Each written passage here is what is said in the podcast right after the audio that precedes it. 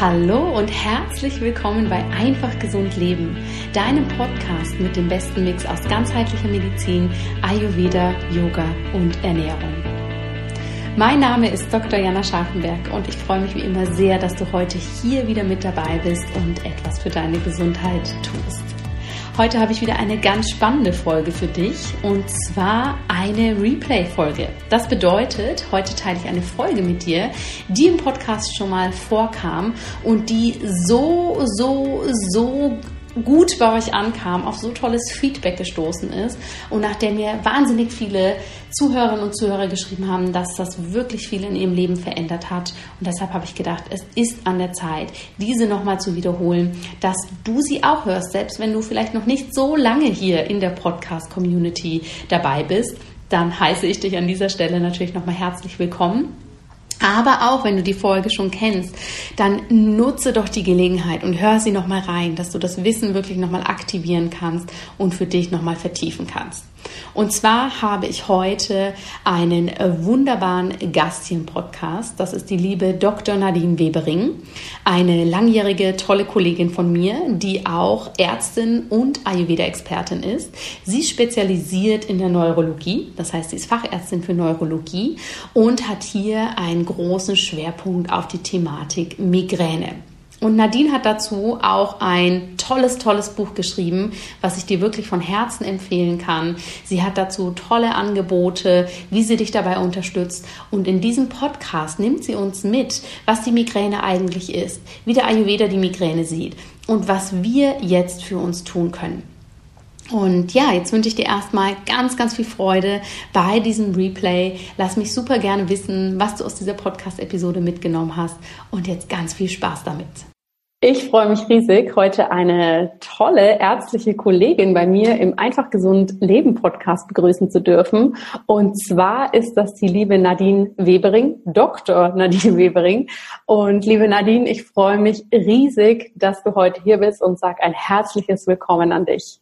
Ja, hallo liebe Jana. Vielen, vielen Dank für die Einladung. Ich freue mich auch, dass ich hier sein darf und ja, freue mich, dass wir miteinander sprechen können. Ich habe mich schon sehr, sehr lange auf dieses Gespräch gefreut, wenn, weil du ja ein paar wunderbare Fachdisziplinen vereinst, die nicht nur für mich ganz spannend sind, sondern auch für meine tollen Zuhörerinnen und Zuhörer. Kannst du dich denn mal ein wenig genauer vorstellen? Wer bist du und was machst du? Ja, ich bin Nadine, ich bin ähm, 38 Jahre alt, ich bin Fachärztin für Neurologie, arbeite im Krankenhaus. Ähm, das hört sich jetzt erstmal alles nicht so spannend an, ähm, aber es kommt halt noch ein bisschen was dazu. Ich bin auch ähm, Yogalehrerin und ähm, bin auch äh, ja ayurvedisch sehr interessiert, werde äh, jetzt auch noch eine Zusatzausbildung für Ärzte machen in traditionell indischer Medizin und integriere aber eben jetzt schon das Wissen, was ich für mich anwende, auch äh, in die Versorgung meiner Patienten, meiner neurologischen. Also ist ein, ein, ein guter Mix aus äh, Schulmedizin und Ayurveda. Ja. Schön. Und ich finde es immer sehr, sehr bereichernd, eben mit Menschen zu sprechen, die auch die Schulmedizin mit dem Ayurveda kombinieren. Denn es ist immer ganz spannend, bei jedem zu hören, wie er sozusagen in seinem Fachbereich da unterwegs ist. Du bist Neurologin, das heißt, du bist spezialisiert auf allerlei ähm, Nervenerkrankungen und alle Thematiken, die sich darum ranken. Aber es gibt so einen Bereich, den wir uns heute für das Gespräch nochmal ganz besonders ausgesucht haben, da das für viele Menschen ein großes Thema ist und das ist die Migräne. Mhm. Die Migräne, also eine Kopfschmerzart, ist ja, etwas, was wir in der Schulmedizin natürlich kennen und mit vielen verschiedenen Komponenten versuchen zu behandeln. Und der Ayurveda hat da seine ganz eigenen Ansätze. Kannst du uns im ersten Schritt einmal erklären, schulmedizinisch wie auch ayurvedisch, was ist eine Migräne eigentlich? Ja, Migräne gehört halt zu den Kopfschmerzerkrankungen. Das ist ähm, ja eigentlich die am häufigsten vertretene Kopfschmerzerkrankung neben dem Spannungskopfschmerz. Das ist ja so der Kopfschmerz, den, den man kennt, den jeder mal so hat, wenn man mal einen Tag Kopfschmerz hat. Aber Migräne ist halt tatsächlich am ja eine chronische neurologische Erkrankung. Das bedeutet, wenn du an einer Migräne erkrankt bist, ähm, wirst du immer wieder Migräneattacken haben, also immer wieder Kopfschmerzattacken haben. Ich sage schon Attacken, das heißt also, die Migräne tritt attackenförmig auf und das ist ähm, ganz unterschiedlich. Bei manchen Patienten ganz selten, einmal im Monat, ein paar Mal im Jahr und es gibt aber auch Patienten, ähm, bei denen das sehr, sehr häufig ist. Und ich habe ähm, während meiner Ausbildung ähm, zur Neurologin im äh, einem Kopfschmerzzentrum gearbeitet für eine längere Zeit, ähm, wo wir halt speziell eben nur äh, Kopfschmerzpatienten gesehen haben und da eben sehr, sehr häufig auch Migränepatienten. Und da waren Patienten, die haben zwischen 15 und 20 Migräne, also Kopfschmerztage im Monat gehabt. Also mhm. es kann eben auch sehr, sehr häufig sein. Und die Migräne ähm, ja, stellt sich relativ typisch dar im Vergleich so zu anderen Kopfschmerzen. Die Patienten beschreiben ähm, einen ganz typischen Kopfschmerz, der meist so als pochend oder pulsierend ähm, beschrieben wird, als wird das Blut im Kopf pochen, so nehmen die Patienten das wahr und das kann man ähm, auch erklären aus, ähm, ja, wie die Migräne eigentlich entsteht, weil das ist eben eine ähm, Erkrankung, die sich an den Gefäßen im Gehirn abspielt und darum diese Wahrnehmung des Pochens. Ähm, Migränepatienten haben ganz typischerweise Übelkeit mit dabei, muss aber auch nicht sein, aber es begleitet die Attacken sehr häufig.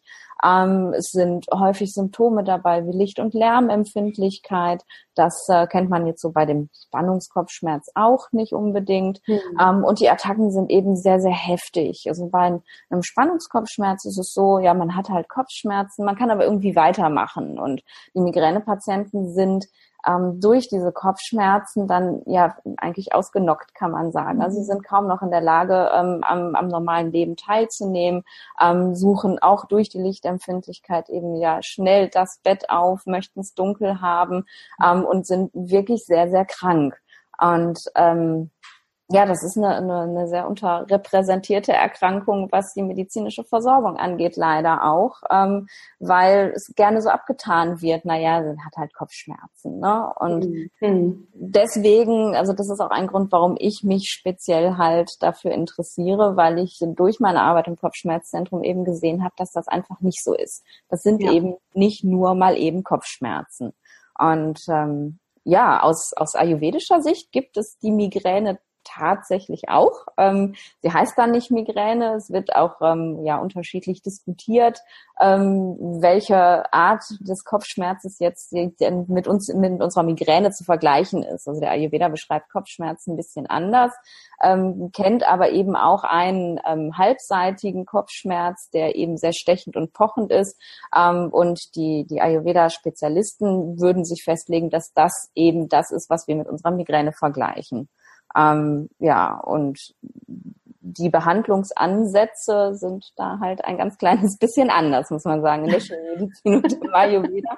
Aber die Beschreibung und auch die Symptombeschreibung ist wirklich sehr, sehr ähnlich. Also hm. auch der Ayurveda beschreibt eben zum Beispiel ähm, Lichtempfindlichkeit bei diesen Kopfschmerzen, beschreibt Lärmempfindlichkeit Übelkeit und Schwindel, ähm, Benommenheitsgefühle, aber auch neurologische Störungen wie Kribbeln am Körper oder Sprachstörungen. Das wird eben auch in den ayurvedischen Schriften alles beschrieben. Das heißt, mhm.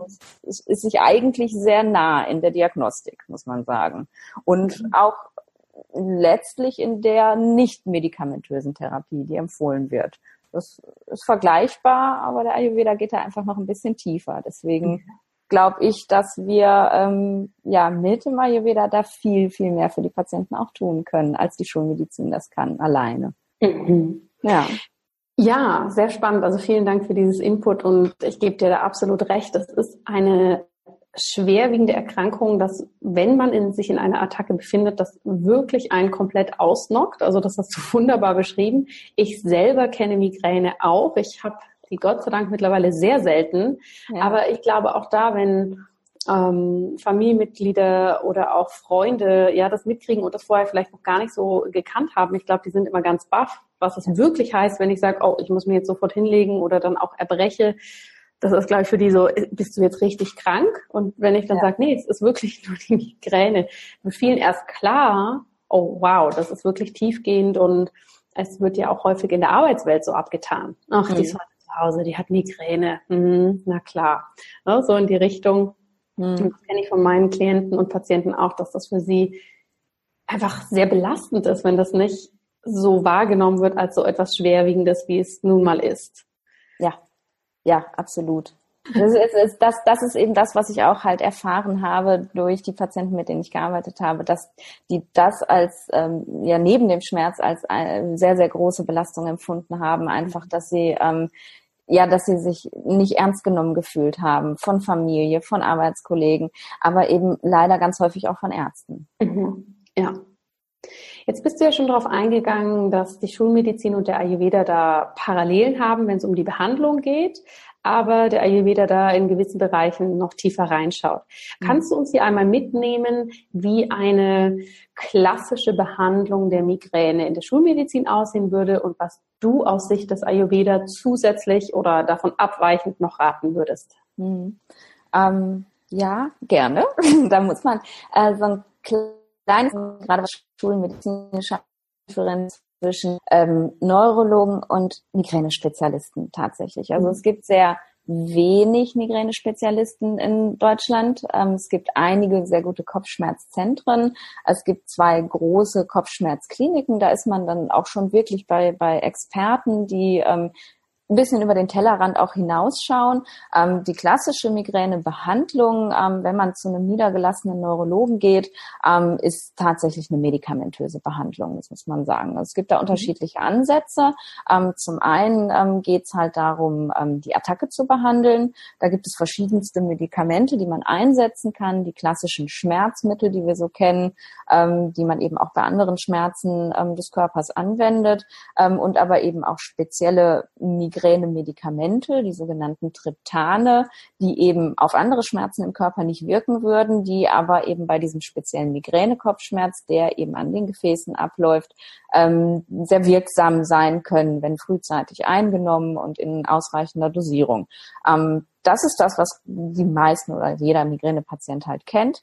Ähm, und dann gibt es einen zweiten Behandlungsansatz, das ist die sogenannte Migräneprophylaxe. Das heißt, ähm, die Patienten bekommen ein Medikament, das sie regelmäßig, also täglich einnehmen müssen, sollen, wie auch immer, ähm, was dann eben die Attackenhäufigkeit reduziert. Das also bedeutet, dass man eben an weniger Tagen im Monat dadurch Kopfschmerzen hat. Und das sind Medikamente, die waren also bislang gar nicht wirklich speziell auf die Migräne ausgerichtet. Das waren Medikamente, von denen man gelernt hat in der Therapie anderer Erkrankungen, dass die zufällig die Migränehäufigkeit reduzieren. Mhm. Blutdruckmedikamente, Medikamente gegen Epilepsie, Antidepressiva, ähm, das war das, was wir bis jetzt so eingesetzt haben.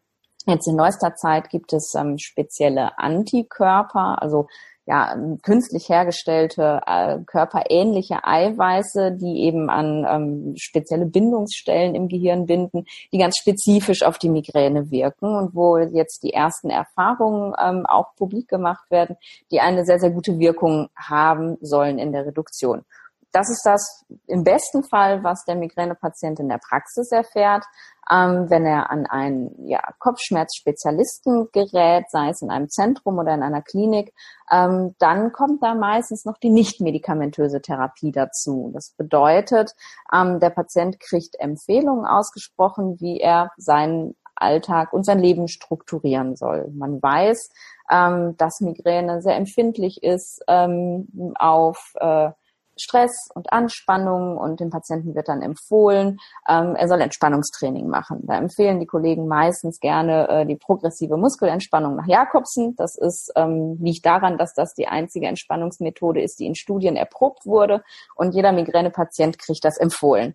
Ähm, dann kriegt man gesagt, man soll dreimal die Woche 30 Minuten Sport machen, weil das das einzige ist, was in Studien als wirksam erprobt wurde und dann heißt es dreimal 30 Minuten Ausdauersport. Und dann gibt's so äh, Empfehlungen zu ja, Veränderung des Lifestyles. Also man soll regelmäßig schlafen und regelmäßig essen und ähm, ja, das sind alles ganz, ganz tolle Empfehlungen, weil man eben weiß, dass das funktionieren kann, zusammen mit der medikamentösen Therapie. Mhm. Ähm, das Problem daran ist, und das hast du jetzt schon gehört, in dem, wie ich das äh, ausgedrückt habe, dass es nicht perfekt für jeden Patienten. Und da kommt halt für mich der Ayurveda ins Spiel. Wir sind halt, und das wissen ja deine Hörer auch, wir sind alle individuell. Jeder von uns ist, mhm. hat eine ganz individuelle Konstitution und jeder von uns ähm, hat einen ganz individuellen Kopfschmerz auch und jeder braucht einfach auch ein bisschen was anderes. Und grundsätzlich ist eine Empfehlung, ja, gehen Sie äh, regelmäßig schlafen, essen Sie regelmäßig, entspannen Sie sich, eine gute Sache, aber das muss dann auf den Einzelnen wirklich auch zugeschneidert sein, was er denn genau braucht. Ähm, bei der Ayurveda zum Beispiel ähm, unterscheidet auch ähm, bei den Symptomen, die die Migräne mit sich bringt, ähm, nach Doshas. Ähm, und je mhm. nach Symptom ähm, überwiegt halt ein Dosha, kann man sagen. Ähm, und dann, das ist eben auch das Dosha, was jetzt vielleicht dann reduziert werden muss oder möchte ähm, um die Migräne in der Attacke besser zu machen, aber um vielleicht auch generell die Migränehäufigkeit zu lindern. Mhm. Und dann kommt eben auch noch dazu, dass äh, ja manche Menschen zum Beispiel Muskelentspannung nach Jakobsen überhaupt nicht können und es ganz unangenehm für sie ist und für die wäre vielleicht eine Yoga-Praxis ganz toll oder mhm. Atemübung oder die brauchen vielleicht Meditation und gar nichts Bewegtes oder so. Ähm, und auch Ernährung. Manche Menschen ähm, brauchen vielleicht gar kein Frühstück. Und die Kollegen empfehlen halt alle, alle Migränepatienten müssen frühstücken. Zum hm. Beispiel, hm. weil wir gehen davon aus, und ich glaube, dass das nicht ganz falsch ist, dass die Migräne durch ein Energiedefizit ausgelöst wird.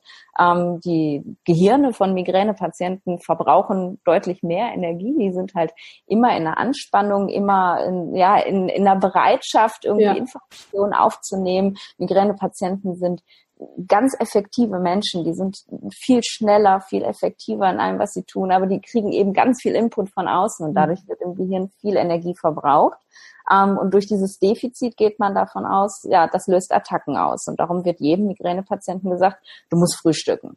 Mhm. Du musst unbedingt frühstücken. Aber wenn du jetzt so, so einen Patienten hast, der ja eher äh, so, so ein Kaffertyp ist, der braucht vielleicht gar kein Frühstück. Für hm. den ist das jetzt vielleicht gar nicht so nötig. Der braucht vielleicht was ganz, ganz anderes, um das zu verhindern. Und ja, da ist der Ayurveda halt ein bisschen genauer. Und das ist eben das, was ich so wertvoll und wichtig finde, dass wir da Möglichkeiten haben, auf jeden Patienten einzeln einzugehen und ihm nicht pauschal einfach ein DIN A4-Blatt hinzulegen und zu sagen, lesen Sie sich das durch. Ähm, und dann wird das schon alles wieder gut. Ja. ja. ja. Ja, also das, das, da kann, das kann ich nur in ganz vielen Punkten, die du jetzt gesagt hast, äh, bestätigen. Ich finde auch die, die schulmedizinische, sagen wir mal, diese Schablone, ja, das sollte eine Schablone sein, dieser Therapieplan, den wir individuell anpassen müssen. Denn wenn äh, ich jetzt einem Migränepatienten sage, mach dreimal die Woche 30 Minuten Sport und der vielleicht täglich Sport macht, der wird mich anschauen und sagen, hä, und was soll mir das bringen? Ich bewege mich, ich bewege mich auch gerne mehr und das gehört zu meinem Leben. Und ich glaube, dieser andere Punkt, den du gesagt hast, ne, dass ähm, wir extrem viele Reize von außen aufnehmen und dann sozusagen das Gehirn einfach wahnsinnig viel Energie braucht und das wie so ein Ener Energiedefizit ist. Ich glaube, das, das kann jeder Migräniker gut unterschreiben. Das sehen wir ja auch an den Symptomen der Migräne. Es ist wirklich, ich möchte jetzt nichts mehr sehen, ich möchte jetzt nichts mehr hören, ich brauche jetzt meine Dunkelheit, ich brauche meine Ruhe, vielleicht muss auch noch irgendwas von innen raus, ja, durch dieses Übergeben. Manche Menschen haben ja zusätzlich auch noch Durchfall. Also es ist wirklich ja. so auf allen Ebenen einfach lasst mich jetzt in Ruhe. Ja. Und dieses Zurückziehen in so eine Höhle, in so das Innere, das finde ich immer sehr faszinierend. Und viele Menschen kennen das ja auch, dass die Migräne dann kommt, wenn man entweder aus einer Riesendruckphase rauskommt oder wenn man in die rein startet. Das ist jeder auch so ein bisschen unterschiedlich. Und die ja. ist unglaublich faszinierend. Ja. ja Mich würde total interessieren, du hast jetzt die Doshas schon angesprochen. Mhm. Welche Symptome sind denn mit welchem Dosha assoziiert? Und gibt es einen, wie soll man sagen, Dosha-Konstitutionstyp, der am ehesten zur Migräne neigt? Mhm. Ähm, da ja sind sich die die die äh, Gelehrten tatsächlich nicht ganz einig. Ähm, also es gibt ähm, in den alten Schriften halt tatsächlich ähm, Beschreibungen, die sagen, ähm, das ist ganz klar eine Wattererkrankung. Ähm, Migräne ist immer eine Wattererkrankung und ähm, alle neurologischen Erkrankungen sind Wattererkrankungen. Dann gibt es ähm, aber auch Beschreibungen, dass das äh, eine Vata-Pitta-Störung ist. Und es gibt aber auch äh, Ayurveda-Experten, ähm, die sich eben festlegen und sagen, das ist Tridosha. Also das betrifft alle Doshas. Mhm. Ähm, ich glaube tatsächlich von den Erfahrungen, die ich gemacht habe mit Migränepatienten, ähm, dass das sehr individuell ist. Also man, man kann ähm, die, die Entstehung der Migräne tatsächlich eigentlich über alle Doshas erklären. Also wenn man die schulmedizinische Erklärung sich überlegt, ist es halt so, dass im Gehirn ähm, in äh, ja, einem speziellen Schmerzzentrum eben ein Reiz ausgelöst wird durch die ganzen Dinge, die wir beschrieben haben, ne? zu viel Input von außen und so. Ähm, und eine Bereitschaft besteht eben, dass dieser Reiz ausgelöst wird. Ähm, das wäre halt eher Watter in dem Moment. Und dann kommt es durch diese Auslösung des Reizes zu einer Entzündung an, an den Gefäßen. Man sagt dazu eine sterile Entzündung. Also das darf man sich nicht vorstellen, dass da irgendwelche Bakterien sitzen und die das entzünden, sondern es werden Entzündungsbotenstoffe ausgeschüttet ähm, und die bedingen die Entzündung und dadurch kommt es zu den Schmerzen an den Gefäßen. Und die Entzündung das wissen wir, das wäre halt eher Pitta in dem mhm. Moment. Ähm, und der Schmerz an sich ähm, ist eigentlich eher was, was man dann auf Kaffer beziehen würde. Das heißt, Migräne selber ist Tridosha, also eine Erkrankung, die alle Doshas betrifft.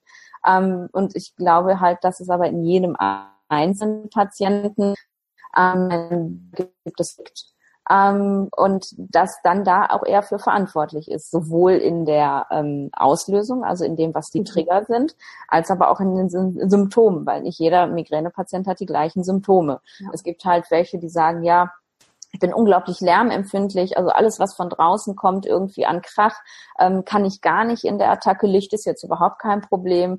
Dafür mhm. ähm, fühle ich mich immer so benommen und ich habe Übelkeit. Erbrechen tue ich aber eigentlich gar nicht. Und das sind halt eher so Symptome, die, die man halt auf Watter beziehen würde. Also mhm. Übelkeit, Benommenheitsgefühl, so ein, so ein leichter Schwindel, irgendwie Empfindlichkeit der Kopfhaut und dann eben die Lärmempfindlichkeit. Das sind Watter-Symptome. Ähm, wenn man sich das äh, von Pitta-Seite anguckt, ist es eher die Lichtempfindlichkeit. Das Organ von Pitta ist ja das Auge, Vata, das sind die Ohren. Deswegen passt es mit der Lärmempfindlichkeit. Das ist Lichtempfindlichkeit. Die Patienten haben häufig eine sogenannte Aura. Das ist dieses, was sie als so Flimmer sehen oder Farben sehen vor den Augen beschreiben. Also auch wieder ein Augensymptom. Ähm, sie beschreiben häufig ähm, ja auch so, so Sehstörungen, so ja, ist alles irgendwie verschwommen und äh, auch Lichtblitze vor den Augen. Und die ähm, Patienten, die Pita, ähm, also viel Pita in ihrer Migräne haben, haben häufig Durchfälle. Ähm, das mhm. passt halt auch eben zum Pita ganz gut dazu. Ähm, und Kaffer ist eigentlich ähm, mehr ruhiger in den Attacken. Also die haben ähm, verneinen häufig Licht- und Lärmempfindlichkeit. Da kommt dann der Schulmediziner schon wieder und sagt, ja, aber es ist doch dann keine Migräne, wenn das keine Licht- und Lärmempfindlichkeit mhm. hat. Doch, gibt es auch. Ähm, es verhält sich trotzdem wie eine Migräne, aber solche Symptome fehlen. Ähm, das sind die, die eher viel erbrechen tatsächlich. Ähm, also die Kafferstörung bringt viel Erbrechen mit sich. Ähm, und ähm, die haben eher auch so, beschreiben eher so einen dumpferen Kopfschmerz, mhm. ähm, wo man fast dran denken würde, hm, das könnte jetzt eher ein Spannungskopfschmerz sein, aber da passt das Erbrechen dann wieder gar nicht zu. Und so kann man eben anhand der Symptome, die der Patient beschreibt, schon eine Idee davon bekommen, ja, welches Dosha ist denn jetzt in dieser Attacke gerade gestört? Und wenn du Migränepatienten befragst, laufen die Attacken eigentlich doch immer sehr ähnlich ab. Also mhm. es ist nicht mal so und mal so, sondern ähm, immer relativ ähnlich. Kommt mal was dazu und mal was weg. Aber das finde ich für mich in der Einschätzung schon immer sehr, sehr wichtig, ähm, weil ich dann auch eine Idee bekomme, was, was könnte ich denn dann jetzt empfehlen? Was wäre denn für die Patienten jetzt das Richtige? Ja, vielen Dank, dass du diese Symptome so ausführlich erklärt hast. Und das bringt mich natürlich zur nächsten Frage. Wenn jetzt jemand zuhört, der unter einer Migräne leidet und hier vielleicht bei dem einen oder anderen Punkt schon gemerkt hat, oh ja, ja, da meint sie wahrscheinlich mich. Das kenne ich aus meiner Migräne. Gibt es denn im Ayurveda ein paar Tipps oder Therapieempfehlungen, die wir vielleicht doch allgemein sagen können, ohne dass du jetzt sozusagen ganz individuell jeden vor dir hast, wie wir den Ayurveda alle für uns zu Hause einsetzen können, wenn wir die Migräne als Thema haben? Mhm. Ähm, Definitiv. Also da eben ja viele Anteile mit drin sind, kann man eben auch erstmal generelle Empfehlungen machen. Und das mache ich auch für, für die Patienten, mit denen ich darüber rede. Und ähm, da kommen wir wieder zurück, die sind halt auch ein bisschen ähnlich wie die schulmedizinischen, aber einfach noch ein bisschen genauer. Ähm, generell spreche ich mit Patienten halt viel über, über Tagesablauf.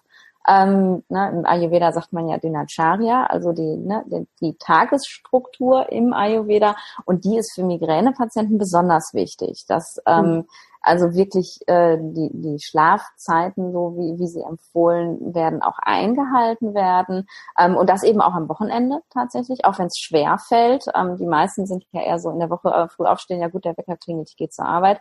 Ähm, aber man sollte eben auch am Wochenende dann nicht länger schlafen, ähm, sondern eben seine normale Schlafzeit auch einhalten, weil eben diese Struktur ähm, für, für das Gehirn, für, für ja dieses sehr schnell überforderte Gehirn, ähm, energielose Gehirn sehr, sehr wichtig ist. Mhm. Ähm, und ähm, da ähm, empfiehlt es sich eben auch tatsächlich, ähm, früher aufzustehen, also während ähm, der, der Watterzeit, also am besten vor 6 Uhr oder vor Sonnenaufgang, würde man ja sagen, ist ein bisschen schwierig immer mit der Zeitumstellung hier. ähm, aber ne, zumindest frühes Aufstehen, also nicht erst um 7 oder 8 Uhr, wenn man, wenn man in die Kafferzeit reingerät, ähm, weil dann eben ja so eine Schwere schon wieder mit dazu kommt. Man kommt sehr schwer aus dem Bett ähm, und es ist halt wichtig, ähm, ja, energiegeladen aus dem Bett zu kommen, den Tag halt wirklich mit Energie zu starten ähm, und dann auch wirklich frühzeitig wieder ins Bett zu gehen. Weil wenn wir eben zu spät ins Bett gehen, dann, dann geraten wir ähm, in, in eine Pitta-Zeit und da fällt das Einschlafen schwer. Und das ist für Migränepatienten sehr, sehr wichtig, ähm, eben ausreichend zu schlafen, ähm, weil sich das Gehirn dann in der Schlafphase wieder erholt. Mhm. Ähm, und dann morgens auch wieder gut aus dem Bett kommen kann. Also ganz klar ähm, das Einhalten von einer Tagesstruktur. Und da muss man dann eben mit dem Patienten auch immer noch mal ein bisschen genauer gucken, ähm, was für den Einzelnen wirklich wichtig ist. Aber ähm, da an diese Tagesstruktur kann man sich grob halten und wichtig eben am Wochenende auch, auch wenn es mal schwer fällt. Ähm, Nahrungsaufnahme ist sehr, sehr wichtig und muss jetzt auch gar nicht individuell gesehen werden. Also ich muss jetzt nicht, ja, ich habe immer Lärmempfindlichkeit, deswegen darf ich jetzt nichts essen, was irgendwie ähm, Watter erhöht. So, so weit würde ich erstmal gar nicht gehen, ähm, sondern man sollte sich halt generell klar machen, dass man sich ähm, ausreichend ernährt, ähm, weil der Körper braucht die Energie ähm, und dann auch isst, wenn man Hunger hat. Ähm, das ist für, für Migränepatienten besonders wichtig, ähm, weil da zeigt der Körper einfach an, ja, ähm, ich, ich brauche jetzt Energie. Und viele mhm. ähm, haben sich das einfach abtrainiert. Ne? Ich esse um zwölf, weil dann Mittagszeit ist, aber ähm, ich esse eben nicht um fünf, weil um acht ist wieder Abendsessenszeit oder so und dann lässt man das weg. Aber wenn gerade das Signal vom Körper kommt, hey, da ist Hunger, ähm, dann sollte man eben auch tatsächlich essen, um eben nicht wieder in dieses Energiedefizit ja. zu geraten.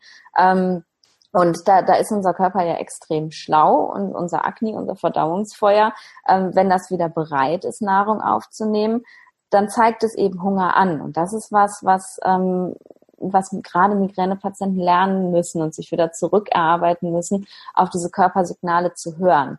Weil hm. dadurch, dass sie eben so ähm, ja so schnell unterwegs sind mit dem Kopf und ähm, viel aufnehmen und viel verarbeiten und so passiert extrem viel im Kopf und der Körper der der der rutscht so ja hinten durch irgendwie. Das der wird nicht mehr wahrgenommen. Die Signale die der Körper sendet die sind irgendwie gar nicht mehr da. Und das ist ähm, müssen die Patienten einfach sich wieder zurückerarbeiten diese Signale wahrzunehmen. Und darum spreche ich eben tatsächlich auch viel übers Essen so, wenn man sich ganz strikt an die alten Schriften hält, wird empfohlen, ähm, möglichst nicht trocken zu essen, weil trockenes Essen ähm, würde, äh, würde Vata erhöhen und da die alten Schriften davon ausgehen, dass das halt eine Vata-Störung ist, das möchte man nicht. Ähm, ich sage halt immer, wie es immer hier wieder sowieso empfohlen wird, möglichst warm essen, ähm, hm. Weil man eben durch das warme Essen ähm, äh, ja es den, dem Akne ein bisschen leichter macht, dem Verdauungsfeuer. Ähm, und wenn ich äh, Dinge warm esse, muss ich nicht viel Energie wenden, um sie zu verdauen. Ansonsten, das kennen wir ja alle, ne, das Suppenkoma, wenn wir irgendwie viel zu viel gegessen haben und vielleicht auch noch zur falschen Zeit, dann äh, sitzt man da und ist erstmal müde und ja. kann nicht mehr und kann sich nicht mehr konzentrieren. Und das liegt eben daran, dass die ganze Energie gerade im Bauch ist. Mhm. Und genau das wollen wir eben vermeiden, dass die ganze Energie irgendwo anders verloren geht, zur Verdauung ähm, verloren geht. Ähm, die, die brauchen wir eben im Kopf, ähm, damit keine neuen Attacken ausgelöst werden. Und deswegen ist es eben wichtig, ähm, warm zu essen, ausreichend zu essen, ähm, aber nicht so viel zu essen. Und das sage ich dann auch immer, ähm, dass man eben wirklich in dieses Koma fällt, dass der Bauch so voll ist, dass man eben gar nichts anderes mehr kann. Also im Ayurveda empfiehlt man ja so, ähm, den Bauch zu zwei Dritteln voll zu machen. Das ist auch ein bisschen schwierig, wenn man das nicht gelernt hat, beziehungsweise sich schon länger damit beschäftigt, wann sind jetzt zwei Drittel. Die meisten Menschen im Westen ja. kennen halt äh, Hunger und übervoll. So dieses mhm. Sättigungsgefühl ist halt auch nicht mehr da. Und das ist ein Prozess, das wieder zu lernen, ähm, sich da ausreichend zu ernähren. Und dann kommen eben so Sachen dazu, die halt die Schulmedizin auch empfiehlt, wo ich aber eben wirklich spezifischer und genauer werde, ähm, ist halt ähm, Bewegung und Entspannung. Ähm, klar, ich als Yogalehrerin empfehle dann natürlich am liebsten Yoga, ähm, weil auch mit dem Yoga kann man natürlich sehr gezielt ähm, dann nochmal arbeiten äh, für jedes einzelne Dosha, für jede Dosha-Störung. Ähm, aber es ist halt generell ist Bewegung ganz, ganz wichtig. Und wenn jemand Yoga ganz doof findet, gibt es ja scheinbar immer noch Menschen, die das mögen. ähm, dann äh, darf es auch jede andere Bewegung sein. Wichtig ist halt, die mhm. sollte Spaß machen und die Bewegung sollte eben nicht überfordern. Also es gibt dann eben Leute, so die viel Peter in, in, ähm, im System haben, die gehen dann rennen und dann kommen die nach Hause und haben, ja, Joggen war das schon gar nicht mehr, das war schon Rennen und sind nass geschwitzt und hochroter Kopf und fix und fertig und dann kann man sich wieder vorstellen, da ist die ganze Energie futsch. Ähm, und anstatt, dass ich mir was Gutes getan habe, ähm, ja, sind die Speicher leer und morgen gibt's mhm. Kopfschmerzen. Also ja. wenn Sport, dann halt moderater Sport und da eignet sich halt Yoga einfach gut, weil weil man das sehr gut für sich dosieren kann. Man kann es halt mhm. ähm, sehr gut steuern. Wann, ne, wie viel möchte ich jetzt reingeben? Wie viel, ähm, wie viel Energie möchte ich jetzt verbrauchen? Ähm, ich kann immer wieder zwischendurch in die Stellung des Kindes und kann mich dann nochmal entspannen, ähm, wenn ich merke, dass ich das brauche. Aber auch das weiß ich von meinen Schülern, das ist ein Prozess, weil viele ja. Einfach in dieser Pitta-Energie sind und mehr, mehr, mehr machen, machen, machen ähm, und sich auch da gerne überfordern. Also mhm. da bedarf es dann auch eines guten Lehrers, der dann einfach mal ja, seine Schüler kennt und drosselt und sagt jetzt nicht. Ne? Ja. Und ja.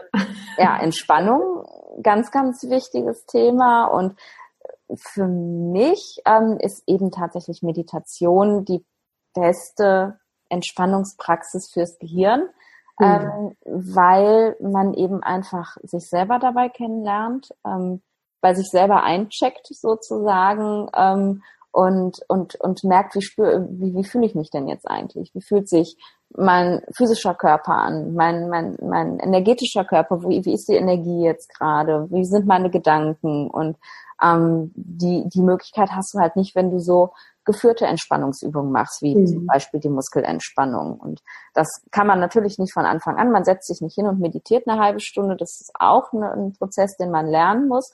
Aber das bringe ich eben meinen Schülern auch bei, dass es nicht darum geht, ähm, sich jetzt hinzusetzen und der Kopf ist still, Schalter umgelegt, alles gut, ich meditiere, sondern dass eben genau das der Weg ist, sich da kennenzulernen, mhm. irgendwie in der Meditation. Und das ist für Migränepatienten ähm, ein ganz, ganz großes Tool, eben ja wieder zurück zum Körper zu finden und sich kennenzulernen und zu spüren, was brauche ich denn jetzt eigentlich gerade. Ja. Absolut. Ja, toll. Also jeder Migränepatient, der zu dir kommt, geht sozusagen im positiven Sinne mit vielen Hausaufgaben nach Hause. Und das ja. finde ich auch super, weil ich glaube, gerade wenn wir von chronischen Erkrankungen sprechen, also von Themen, die uns einfach unser Leben lang begleiten, ist finde ich ganz persönlich häufig gar nicht der Anspruch, dass wir das bekämpfen oder richtig wegbekommen, sondern es geht mehr darum, was können wir daraus lernen, wie können wir das minimieren oder so integrieren, dass es nicht täglich ein absolutes negatives Thema für uns ist. Auch, und das ist mir natürlich bewusst, wenn es persönlich häufig eine sehr starke Herausforderung ist und manchmal auch einfach nicht schön, wenn so viele Migräneattacken zum Beispiel da sind.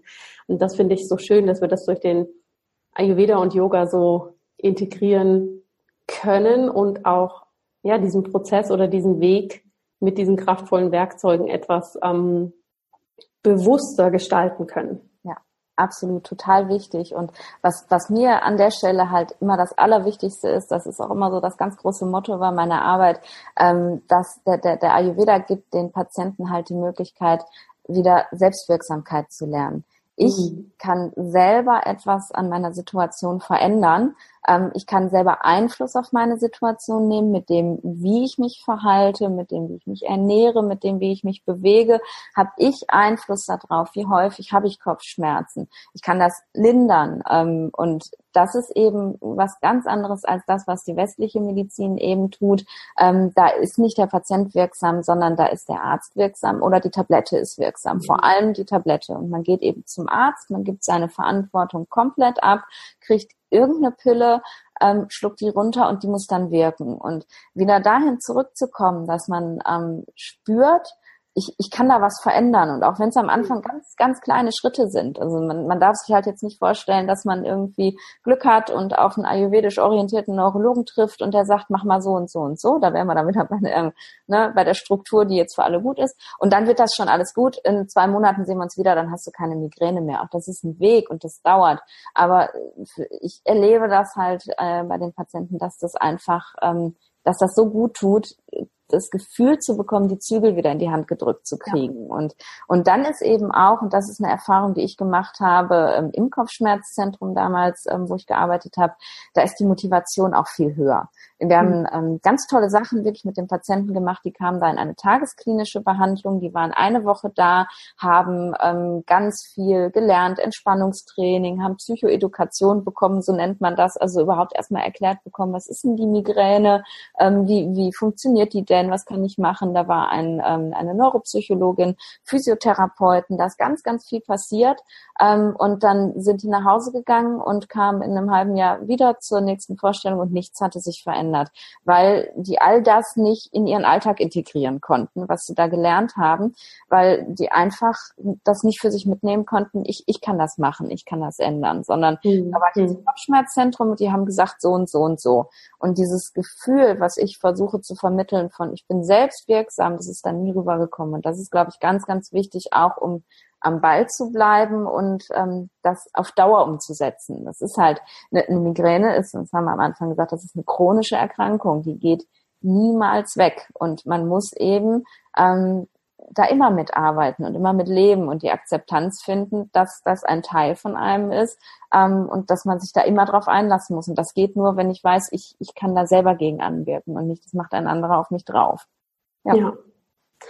Absolut. Also ich kann das nur bestätigen. Ich habe ja auch eine Zeit lang in einem Kopfwehzentrum gearbeitet und habe da auch gemerkt, ne, weil ich glaube, wir dürfen hier auch gerne reflektiert beide Seiten anschauen. Es ist nicht nur, wie die Schulmedizin das vorgibt, sondern es ist auch, was der Patient erwartet. Mhm. Und ich habe da sehr viele Patienten erlebt, die waren so, äh, wie bitte ein Ernährungstagebuch soll ich mitbringen? Das ist mir zu anstrengend. Ich möchte bitte einfach nur die Tablette. Ja. ja.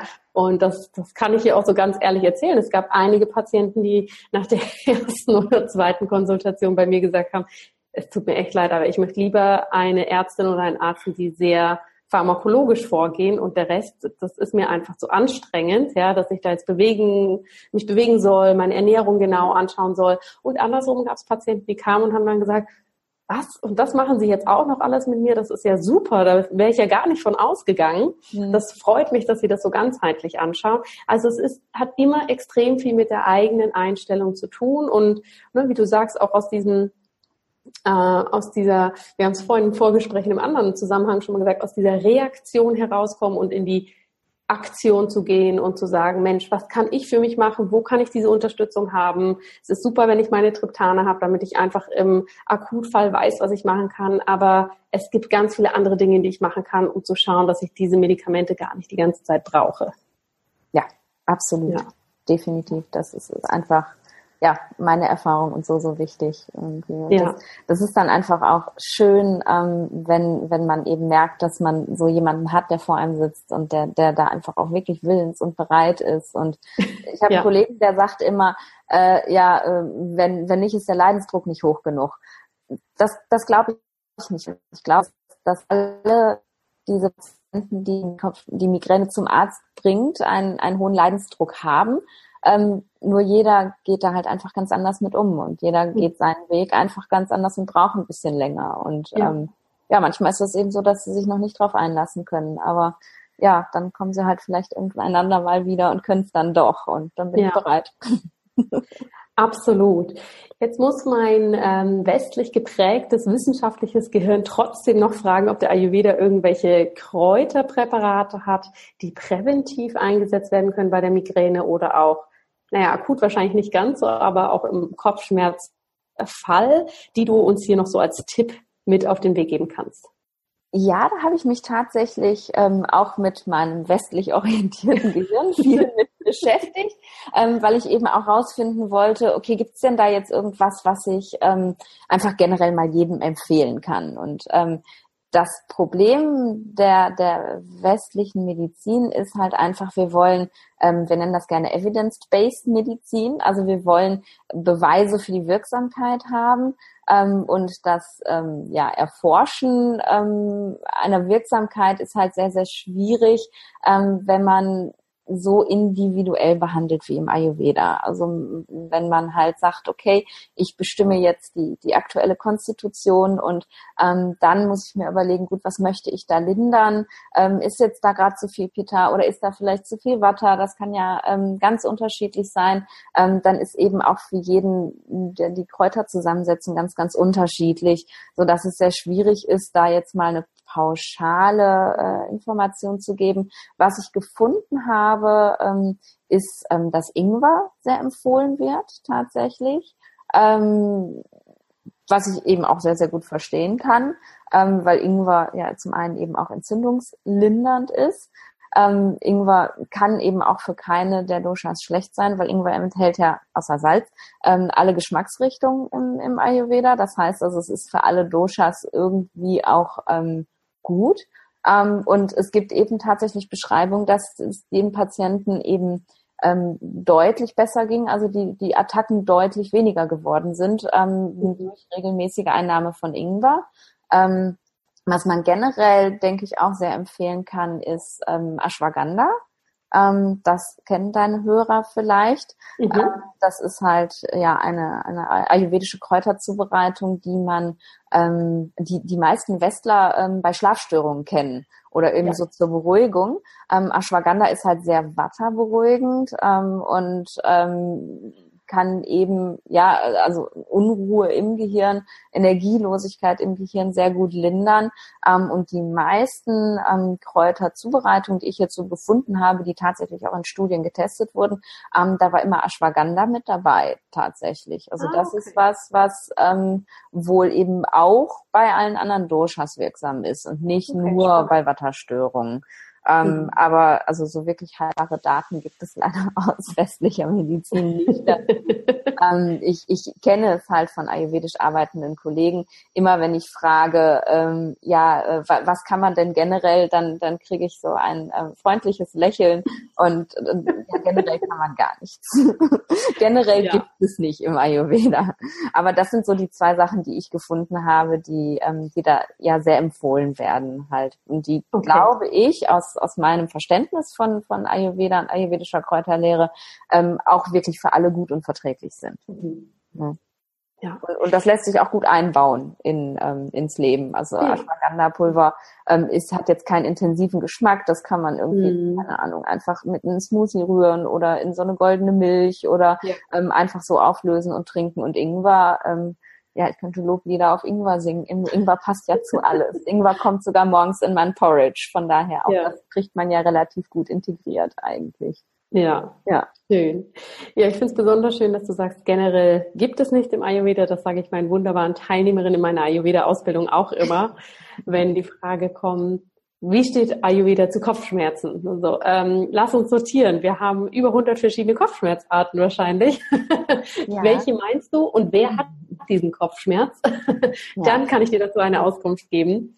Von dem her finde ich das sehr schön und Unterm Strich, ich glaube, es wäre für uns immer so schön, wenn wir so viele Kräuter hätten, die eins zu eins das wegmachen würden, ja, aber es zeigt einfach mal noch mal mehr, dass auch da die Dinge, die wir jetzt besprochen haben, die Selbstaktivierung, die Selbstverantwortung, den eigenen Lebensplan zu finden, dass das eigentlich das ist, was zählt und ja, der Rest sozusagen ein wenig dazu assistieren darf. Ob das jetzt ein ayurvedisches Kraut ist oder ein Medikament, das sollte sozusagen eher der Nebenschauplatz sein in unserem Leben.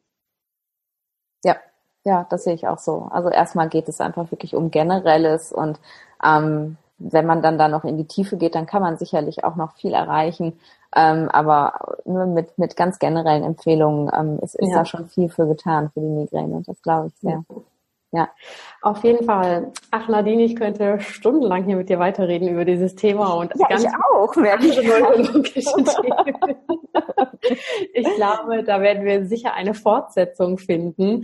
Ähm, bevor wir jetzt das Gespräch abschließen, möchte ich aber gern von dir wissen, gibt es irgendwas, was du gerne noch zum Thema Migräne und Ayurveda ergänzen möchtest, auf was wir jetzt nicht eingegangen sind und was du aber noch für sehr wertvoll für die Zuhörerinnen und Zuhörer hältst?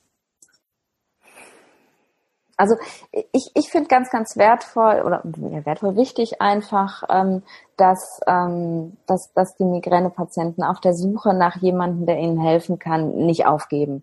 Ich habe das oft erlebt und ähm, gesagt bekommen, ähm, dass viele irgendwann einfach völlig desillusioniert sind und ähm, weil sie nicht ernst genommen werden, dann einfach gar nicht mehr zum Arzt gehen, gar nicht mehr zu irgendwelchen Therapeuten gehen ähm, und ähm, dann anfangen, sich eben selbst zu behandeln und ähm, viel zu viele Medikamente nehmen. Und das ist ein Thema, das haben wir jetzt noch gar nicht angesprochen, bei zu vielen Medikamenten ähm, kommt es mhm. zu einem sogenannten Übergebrauchskopfschmerz. Also man, durch die Medikamente unterhält man dann sozusagen wieder den Migränekopfschmerz. Und das habe ich ganz oft eben erlebt. Und ähm, das, das, macht mich sehr, sehr traurig, weil ich mhm. glaube, ähm, dass es ähm, wirklich Menschen gibt, also Neurologen gibt und ähm, auch andere Therapeuten, Ayurveda-Therapeuten, ähm, Heilpraktiker, die sich wirklich interessieren und wirklich auch darauf einlassen können und wirklich ähm, den, den Menschen wirklich gut helfen können. Und das möchte ich einfach, ja, da möchte ich motivieren, motivieren, nicht zu sagen, naja, ich habe das jetzt und ich muss jetzt mit leben und ich gebe jetzt einfach auf und esse Schmerzmittel, ähm, sondern einfach nochmal loszugehen und zu gucken und sich zu informieren und